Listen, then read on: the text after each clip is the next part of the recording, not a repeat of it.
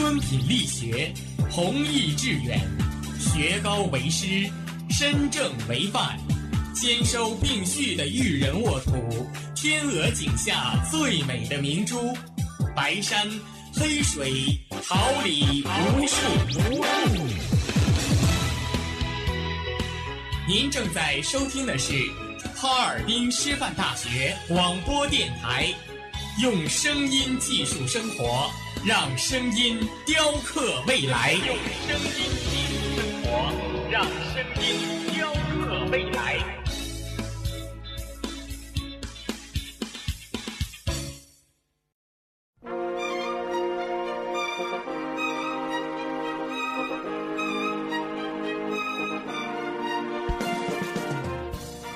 春华秋实，桃李不言。炫动之声，无限精彩。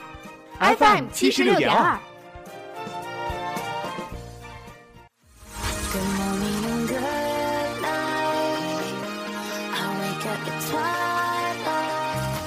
让电波在空中回响，让声音重塑梦想。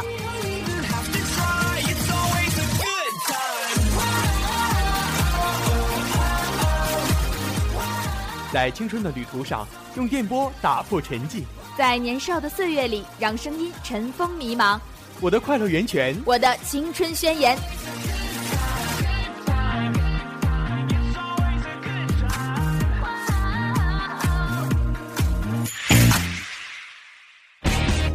尔滨师范大学广播电台，正青春，传递正能量。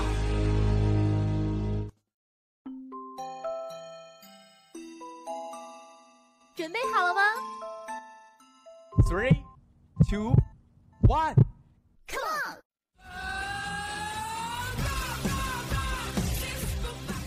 竖起耳朵，捕捉蹦跳的快乐，敞开心扉，拥抱真诚的炽热。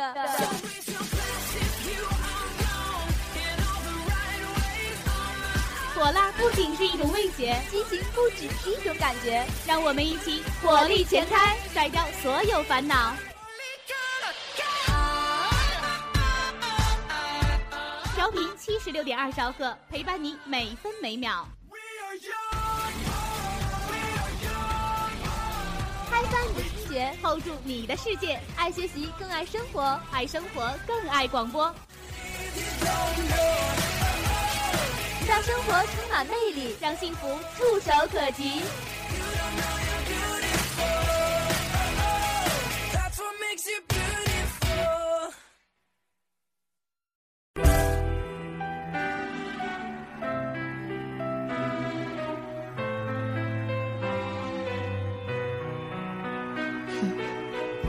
After all you put me through, you think I despise you. But in the end, I want to thank you, cause you made me that much stronger. Well, I thought I knew you, thinking that you were true. Guess I, I couldn't trust, caught your bluff, taught me so, cause I've had enough. You were there by my side. 分享校园明星背后的故事，记录青葱校园美好的点滴。亲爱的听众朋友们，这里是调频七十六点二兆赫哈尔滨师范大学广播台，您正在收听的是每周二晚十七点二十分与您准时相约的访谈类节目师大会客厅。我是本期的主播徐敏华。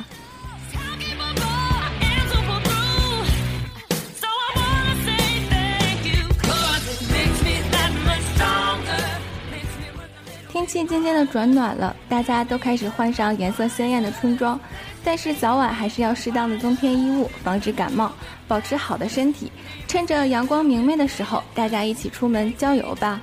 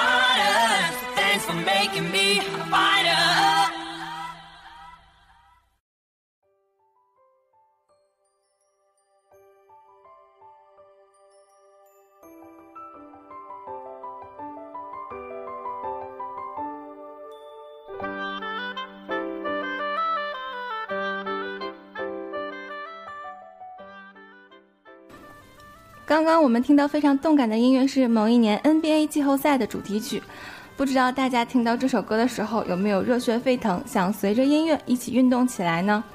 说到运动，我们今天的嘉宾可是非常有发言权的，那么就让我们今天的嘉宾和大家一起打声招呼吧。嗯、大家好，我是林佳楠，来自体育科学学院，很高兴参加师大会客厅这个节目。嗯，我们的节目也欢迎学长的到来。嗯，提到体育生，好像很多人都觉得特别的神秘，很多同学都很好奇体育生每天的生活。那学长能不能给我们详细的讲一下，我们每天都干些什么呢？嗯、我们每天都会有很多专业课，然后还有每天都有固定的时间进行训练。嗯，专业课都有哪些呢？嗯，我们专业课有很多，比如说体育解剖学、体育心理学、运动训练学，嗯、还有学校体育学等等。嗯，我听到一个专业课的名字叫体育解剖学，这个课讲什么呢？听起来好像有点血腥。啊、这些体育解剖学我们主要就是研究人体的各个肌肉啊、骨骼啊什么的。啊，就是更好的了解人体的构造，便于运动。对对对，嗯，而且每个体育生都会选择一项自己的专项。那学长的专项是什么呢？啊、我是篮球专项。嗯，那我们除了篮球，还有做其他方面的运动吗？有我们的专业课有很多，我们球类运动都是必须得学的，嗯篮球、足球、排球、羽毛球、网球、手球，嗯还有很多。冬天我们还会上速滑课。嗯，这么多运动，每天是不是都特别累啊？嗯、对对对，特别辛苦。我们每天大概要运动多久啊？呃一天怎么的也得四个小时。时间这么长，肯定有没有人会抱怨？嗯，肯定会有啊，因为都特别累。那我们大家都是怎么样缓解这些疲劳的呢？啊，我们训完练过后，我们会全班同学一起嗯做一些小游戏啊，或者是一起慢跑，放松一下肌肉，放松一下身体。做小游戏，我们都会做一些什么样的游戏呢？是大家全员一起参与的那种？对对对，全班的同学都会一起参与。嗯，我听说学长还是咱们系的篮球队的队长。啊，对对对，那只不过是那个咱们我们体育科学学院与咱们学校篮球队进行一场比赛。嗯，说到这场比赛，能不能和我们讲一下呢？嗯，这场比赛其实也是我们体育科学学院一直期待已久的比赛，因为每一次咱们学校的篮球赛，我们体育科学学院都是不能参加的。为什么呢？因为比对，因为我们是对，因为我们是体育专业的，所以说我们每年的篮球赛都是为咱们学校出裁判，嗯，我们都是执行那个裁判工作，所以说比赛不允许我们参与。那这一次的比赛当中有没有险胜的地方？好像战况很激烈的地方。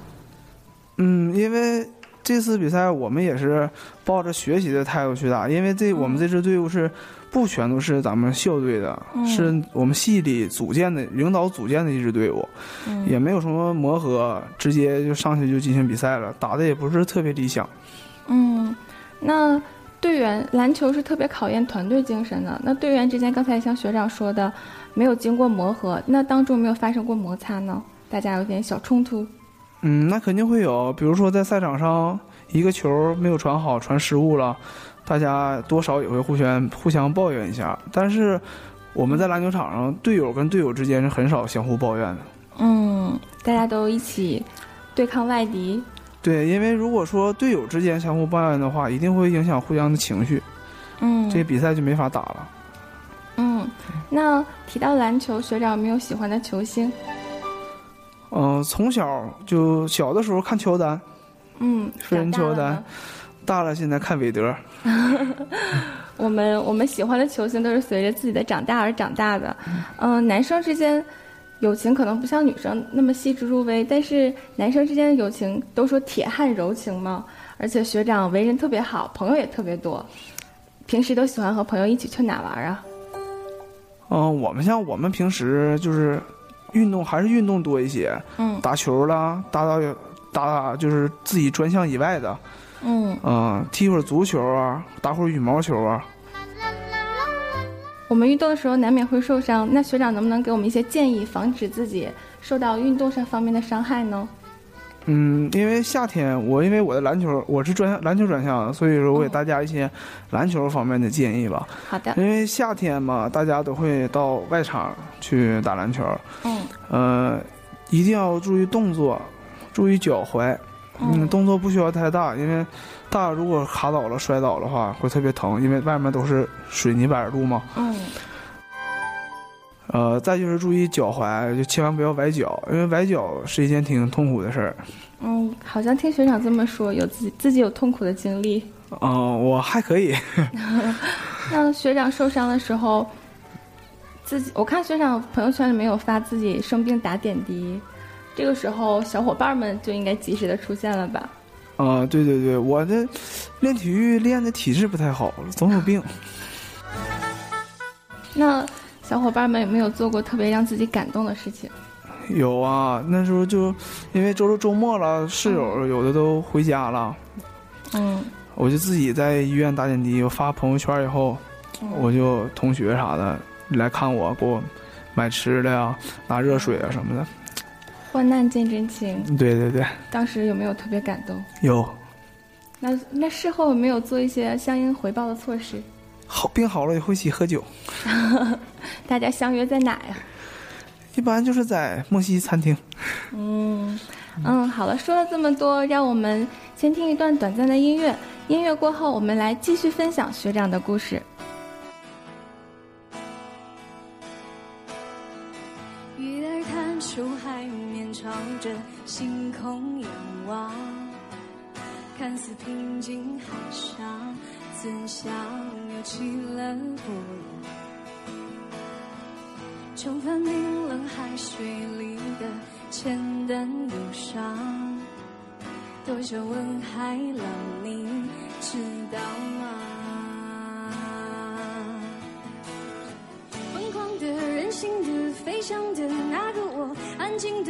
的、妥协的、坠落的那个我，却从未撕碎过梦想。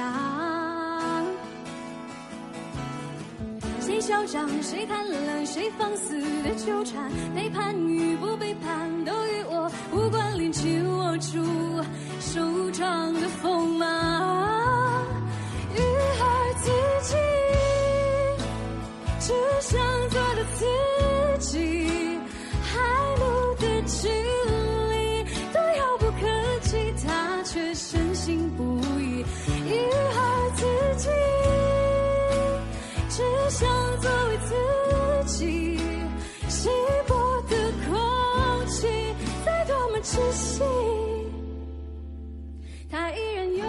追寻。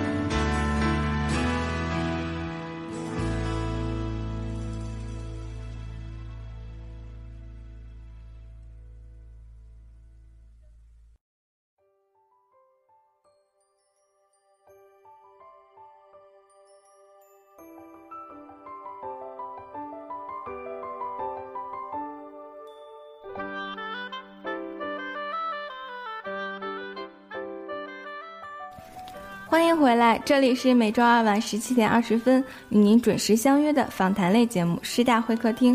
刚刚呢，谈了一些辛苦的训练和友情，这回我们谈点悠闲的故事。学长是性情中人，心情好的时候会不会自己哼两首歌曲？会，因为我们同学之间，如果周末的时候也可以，有的时候一起出去 K 歌啊什么的。嗯，那一般都唱谁的歌？我特别喜欢 Beyond 乐队，嗯，说到这个乐队，我身边也有好多同学特别喜欢。那学长最开始喜欢他的原因是什么呢？因为小的时候没有 MP 三没有 MP 四也没都是录音机。我小时候听的第一本磁带就是 Beyond 乐队的磁带，嗯，嗯，从小听到大。我们小的时候听音乐可能只是听的旋律，但长大之后会慢慢的听歌词。那有没有这样一首歌，就是小时候听的时候是一种感觉，长大了之后再听的时候又是另外一种感觉？有有有，比如说呢？比如说《海阔天空嗯》啊，小时候听只不过是觉得它很好听，旋律特别好。大了以后就开始理解它的歌词的含义啊。既然这么喜欢的话，有没有曾经去看过演唱会？有在零五年的时候，在哈尔滨，那是 Beyond 乐队就是解散之前的最后一场演唱会。嗯，嗯，当时还记对得当时的场景吗？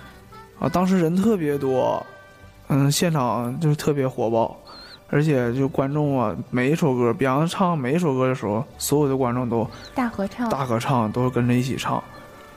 那看到偶像的时候，心情是不是特别激动？对对对，特别激动。那学长是不是也像其他小粉丝一样，举着偶像的名牌儿，然后晃着荧光棒呢？对对对，记得当时结束以后，大家都抢着拿着这个照片啊上去签名啊。当时小啊，没抢上去。当时和谁一起去的呢？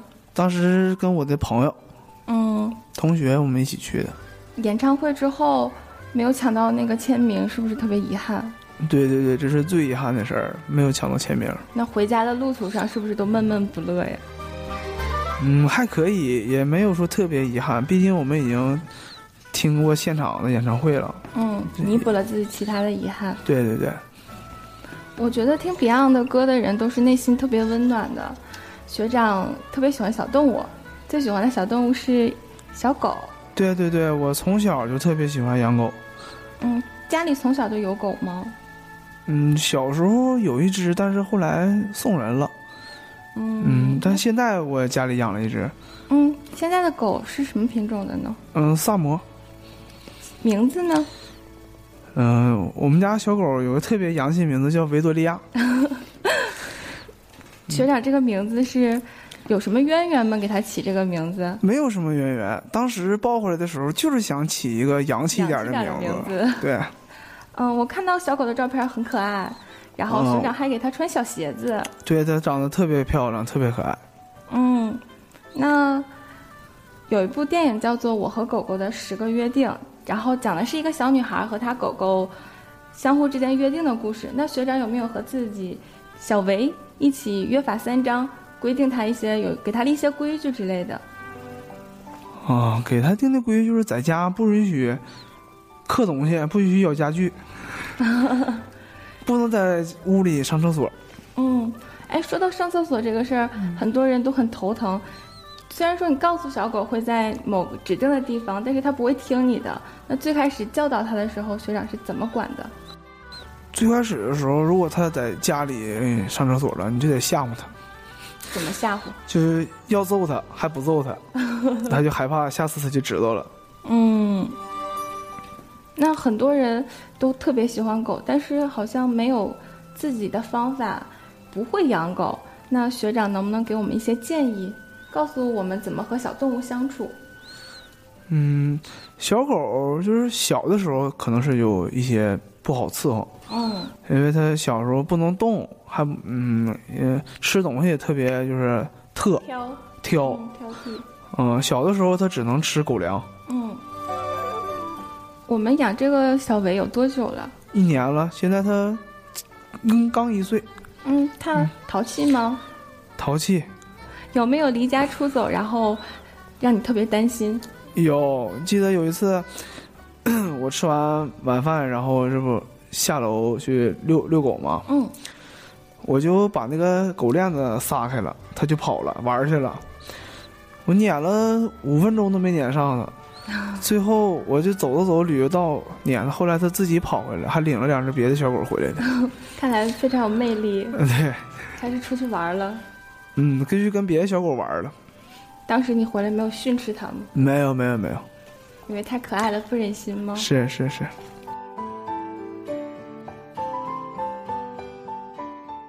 都说狗狗是特别通人性的，嗯，当人心情不好的时候，狗狗会闻到人身上散发出来的气味儿。那学长不开心的时候，小维有没有在身边安慰你？嗯，有，我们家小维一般就是在我不高兴的时候，他就会拿他的头嗯或者用舌头舔我，嗯，然后在就在你身边转，陪着你玩儿。这个时候学长的心是不是都软了？嗯，对，每次不高兴的时候，都是小维陪陪在我身边。嗯，和他感情这么好，每次离开家的时候，是不是都特别舍不得？我每次放假之后回家，我都躲着他走，为什么？我就先把箱子都运出去，然后偷摸跑，要不他叫，我一走他就叫。心里特别难受。嗯，所以每次我就偷摸跑，不让他看见。嗯，那你回来的时候，他都怎么欢迎你？我每次回来他都特别激动，每次回家他就往身上扑。我在网上看到很多人和小狗在一起生活的视频，嗯，有的人会教自己的狗狗早上的时候去捡报纸，然后还有的小狗特别通人性，会把主人的衣服叼到洗衣机里，然后还会摁开关。学长有没有教教过自己家小维做一些这样的事情？嗯，小维会天天早上招唤我起床。采取什么方式？是用爪子拍拍你，还是用用舌头舔你？嗯，用爪子拍。这么温柔，嗯，那你一般都是什么样的表情来回馈他呢？一般我都不起来。那他还会继续吗？啊，对，你要不起来，他就一直拍，一直拍到你起来。他还真是非常有耐心。嗯很多人很多人都虐待小动物，学长有知道吧？嗯，知道。看到这种情况的时候，学长内心是不是充满了愤慨？嗯，对，我觉得无论是小狗啊，还是那个什么其他小动物啊，都应该是人类的好朋友，所以我们大家一定要去保护它、珍惜它们，不应该说是去杀害它们。我这自己在微信上曾经也转过一些，呃，收留流浪的小狗啊，或者是小猫什么之类的。嗯，那学在路上看到流浪的小猫小狗，学长有没有想把它们带回家里自己领养一下？嗯，的确是有这种想法，但是条件实在是不太允许。嗯，那我们可以联系相关的机构，把他们送到有关的机构，然后对他们进行抚养。对对对，微信上就有专门就是这个收购、收那个流浪的小动物这个组织。嗯，那我们也借着话筒，让学长呼吁一下大家，一起爱护我们身边的这些朋友们吧。嗯，希望大家，嗯、今后都能，不能说喜欢吧，但是也不要去伤害这些小动物，因为这些小动物都特别可爱。嗯，希望大家都能听学长的劝诱，一起爱护我们身边的这些朋友。好了，我们稍稍休息一下，音乐过后，我们精彩继续。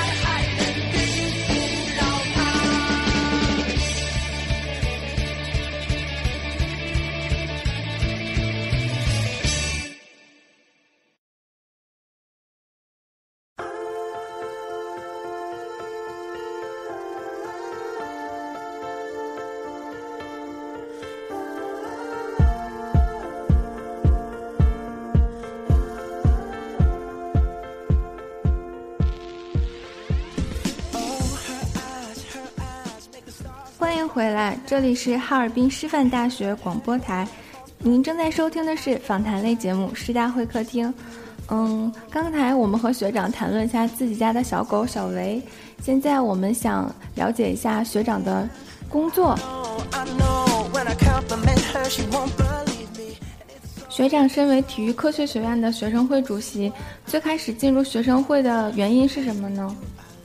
嗯，因为刚来到哈尔滨师范大学的时候吧，会有学长给你为你介绍，嗯咱们学院的那个学生会的情况啊，嗯，再有就是我身边的室友还有同学，他们都报名了。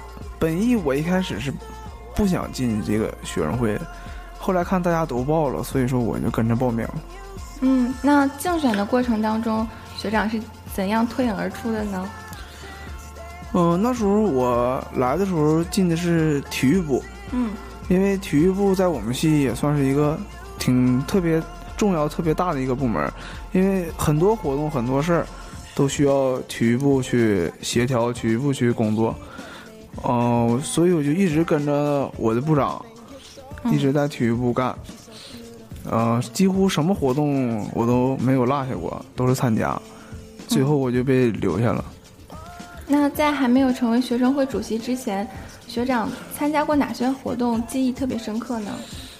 嗯、没当主席之前，我记忆最深的一次就是我自己一个人儿，嗯嗯，举办了我们体育科学学院两届的篮球赛。嗯，那策划活动的时候有没有遇到特别多的困难？特别多，因为人少，因为那个时候嗯没有部员儿，嗯呃，新生还没有来，老的部员都已经退出学生会了，都已经到任了，嗯。就我自己一个人，而且就是我还得就是排赛程啊，嗯。而且每场比赛的结果啊，我都得都在总结，最后都在往上交，嗯。所以说我自己一个人挺累，特别累。嗯，那策划这些活动之后，学长有没有自己有一份自己独特的心得体验？有什么收获？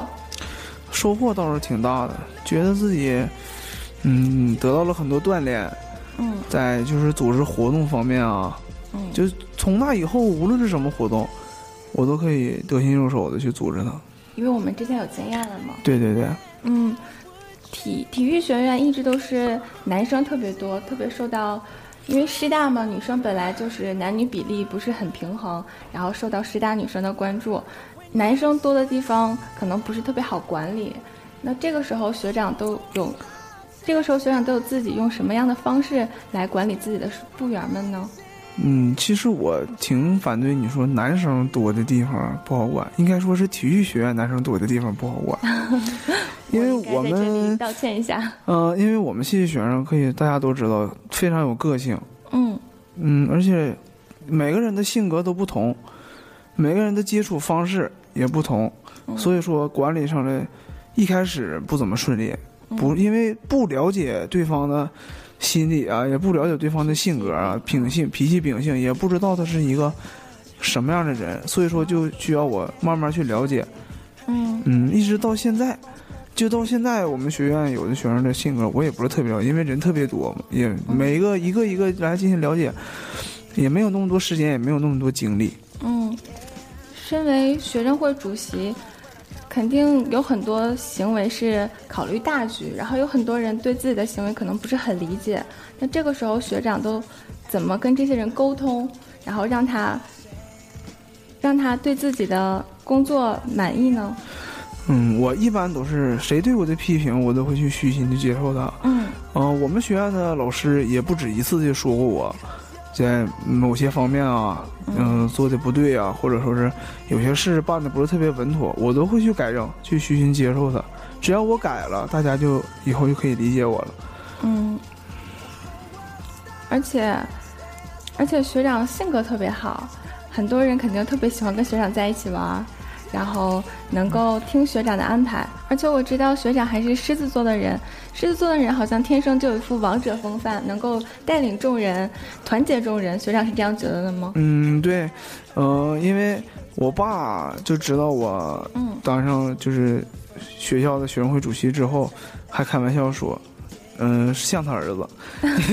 我爸在小的时候就是体委，在学校他就是领带领他的一些同学啊，参加一些组织一些活动什么的，所以说我爸开玩笑说，对，这才是我儿子。嗯，那当初走上体育这条道路的时候，是受家里的影响吗？因为刚才像学长说，爸爸之前是做体育的嗯，不是，我爸就是学校当时每个班级都有体育委员，啊。嗯，我们家没有练体育的，就我自己一个。而且说我从小开始练体育，没不是说的谁教我，就是自己爱好、兴趣爱好。喜欢。嗯，我是初中之后才进入职业的体校开始练球的。嗯，那当初自己选择的时候，家里面没有反对吗？因为大家都可能觉着上一个正常的大学，学一份好的专业什么这种。没有，因为这一点我就特别的佩服我父母，就是我不管从小是我的什么决定，我想干什么，家里都是大力支持的，没有反对过。嗯，说到这儿呢，我知道咱们学院每年就是各个系有活动的时候都会出一个节目，这个节目是民族传统体育。那学长能不能给我们讲一下这个运动呢？嗯，民族传统体育主要是就由都全都是武术专业的学生组成的，嗯。他们有不同的专项，有的是散打，有的是套路，还有太极拳之类的一些武术项目组合成的一个专业，嗯。而且他们的专业水平都特别高。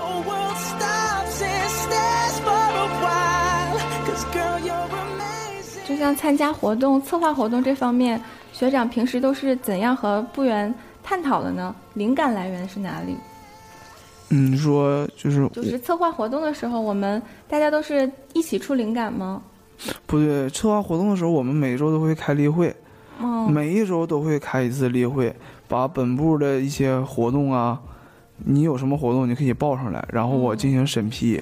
嗯审批出去之后，然后再交给老师再审批。嗯如果老师同意的活动，我们就会按照以前计划、之前计划好的日期，然后进行这次活动。呃，活动进行之前，一般我们都会开会，嗯比如说体育部和文艺部想组织一次活动，我们大家就会提前开会，在一起商量，嗯怎么样才能把这次活动做到最好，把一些细节的问题啊，我们都会提前商量好，然后才去做这项活动。我觉得这样的事儿会比较稳妥一点。嗯，有组织、有纪律、有规划。嗯，过一段时间运动会就要举行了，嗯，运动会的时候，我们体育系永远都是备受瞩目的。那这个时候，我们大家是不是都已经摩拳擦掌、跃跃欲试了呢？嗯，对对对，因为我们系现在的各个田径队、专业队都已经开始训练了，因为我们体育系只有在运动会的时候才是发发挥我们专长的时候，所以说我们每年都特别期待运动会。刚刚学长说了有很多专业，那大家专业之间有没有相互的比拼？嗯，有，因为每次每年运动会，我们体育系都是自己分成一组，不跟其他学男学女一起比赛，所以说我们专业和专业之间也互相比较，呃，比如说运动训练啊、体育教育啊、社会体育啊、民族传统体育，嗯这四个专业之间我们会互相比。嗯，那运动会的时候，天气也很热，大家训练也很苦，大家这时候心里怎么样激发大家的积极性呢？嗯，因为这是一种集体的荣誉感。因为我记得在我上大一来的时候，就赶上我们学院出大型团体操，嗯我们全系整个二零一一级都必须得参加。当时特别累，因为当时我们每天都会练到晚上十点半、十一点左右吧。因为天黑了以后，我们自己有自己的先天条件嘛，我们在体育场，呃，领导会把足球场的探照灯打开。嗯然后我们会练到一直练到很晚，所以都特别累，都抱怨。但是一想到这是我们体育学院自己的对集体荣誉感，所以说大家都非常努力，非常认真。刚才也说到了团体操，团体操训练时间特别长，有没有发生特别让学长记忆深刻的事情？啊、有记得有一次就是夏天了嘛，运动会期间下雨，嗯但是我们学院学生因为有一些动作我们还没有练完，还没有练好，眼看着天上就要下雨了，我们书记啊、领导啊、老师啊都说，嗯，咱们不练了，明天再练。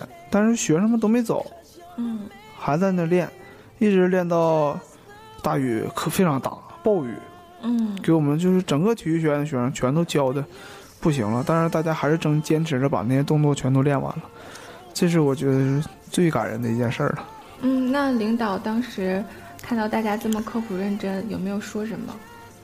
嗯，领导也没有走，因为，嗯，领导最后给我们练完之后，给我们总结就说了，这就是我们体育人的精神，嗯我们体育人就有这种吃苦耐劳的精神。大家都应该为体育人的这种精神鼓一下掌。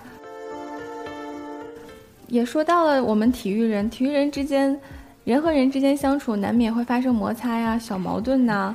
那比如说，天天我们都和室友在一起，如果今天不顺心，可能有一句话说的不好，室友也赶上心情不好，可能就会发生矛盾。这种情况有吗？嗯，肯定会有，因为大家也都是正常人、普通人嘛，在一起生活难免会发生一些摩擦。但是就像你说的，可能是室友的一句话让你不开心了，可能我觉得这件事情如果是放在其他的学生身上，可能会记仇了就。嗯啊、以后就会这个矛盾小小的一个矛盾就会越积越大，越积越大，嗯导致最后啊发生口角啊，甚至大打出手啊，这肯定肯定有这样的事情。但是我觉得我们体育人不绝对不会发生这种事儿，因为我们会把所有的事儿都拿上台面上来说。嗯当时发生的矛盾，我们会当时就会解决。就像你说的，比如说一句话，你说了我不高兴了，嗯我们当时就会说提出来，你这句话可能让我觉得不高兴了，两个人就会调解，当时就把这件事情说清楚。如果说再严重一点的事情，晚上几个室友朋友搁一起喝顿酒就好了。嗯，说破无毒嘛。对对对，有什么事不能说把这些小矛盾啊积压在心里。如果说这样的话，就会越积越深，越积越大，最后这个矛盾就会越来越大。嗯，室友都是有的寝室室友是天南海北的，可能有地域差异，大家可能大家都是没有恶意的。嗯，室友过生日的时候，大家都一起怎么出去玩，怎么给他庆祝，有没有制造一些小惊喜？嗯，一般室友同学过生日的时候，我们大家我们就会全班一起吃完饭聚餐，全班一起。对，全班一起吃。啊，真的友情是非常难得的。嗯就像我们可能虽然说小班级一起上课，但是还是室友关系比较好。过个生日只是寝室内部聚一下，我们体育人真的是特别豪爽，我们对对对，全班一起我们。全班一起吃饭。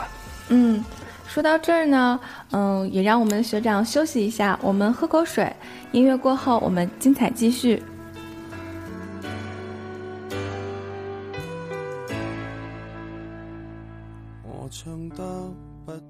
動人，你别皱眉。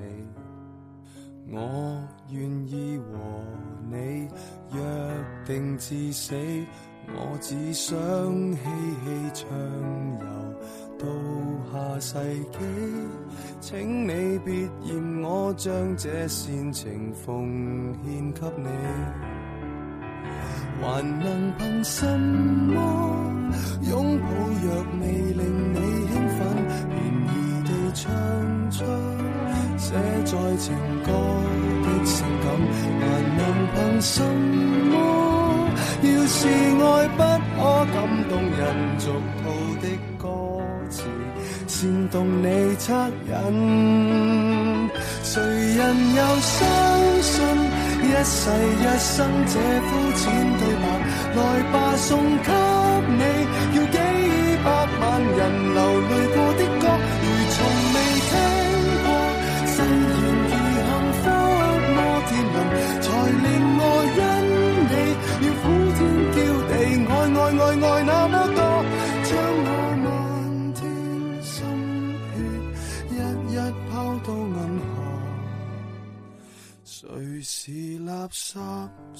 誰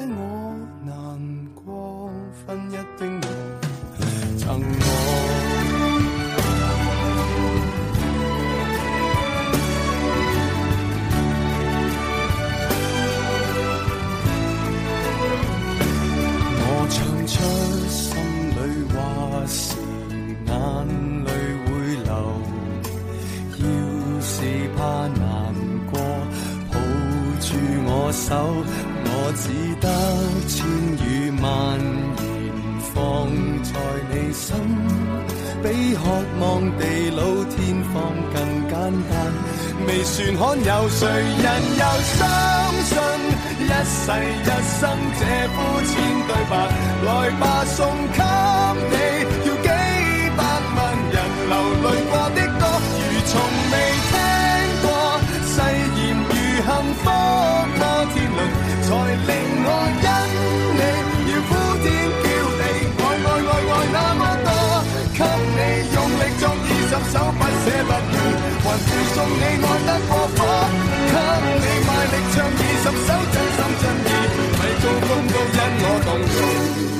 人及我，你怎麼竟然說 K 歌之王是我？我只想跟你未來浸在愛河，而你那呵欠絕得不能絕，絕到用掉我。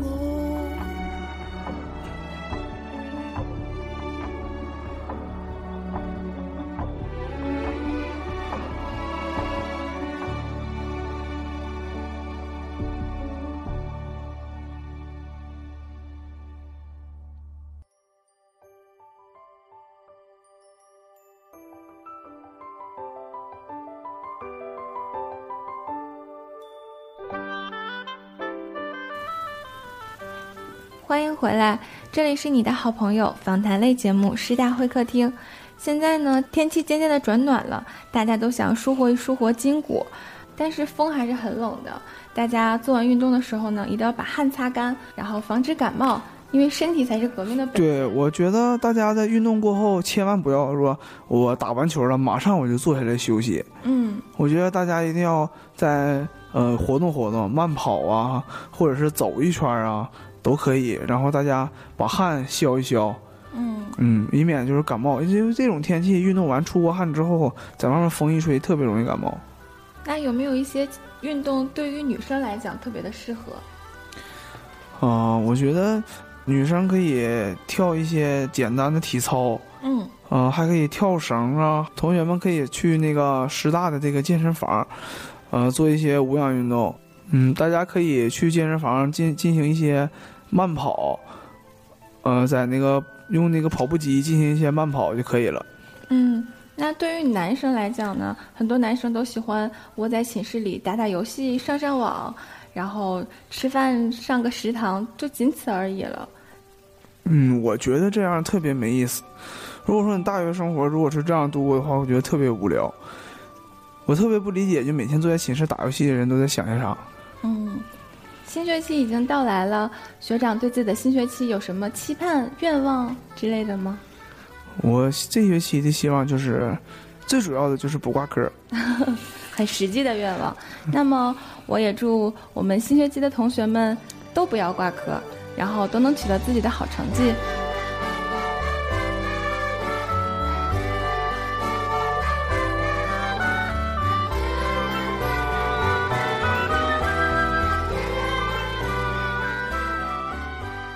最后，我们感谢学长来到我们的节目，这里是师大会客厅，我们期待您下次的关注。我是主播徐敏华，导播吕家辉，网络部成员沈陶宇。感谢您的收听，我们下周同一时间再见。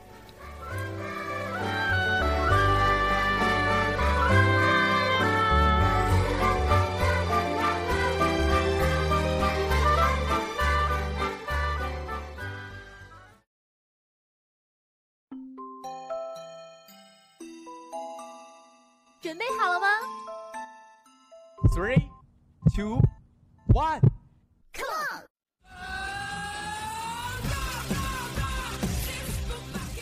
竖起耳朵，捕捉蹦跳的快乐，敞开心扉，拥抱真诚的炽热。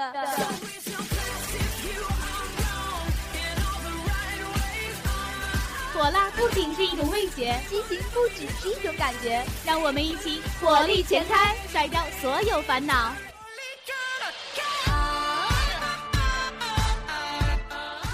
七十六点二兆赫陪伴你每分每秒。开翻你的听觉，hold 住你的世界，爱学习更爱生活，爱生活更爱广播。让生活充满魅力，让幸福触手可及。You don't know you're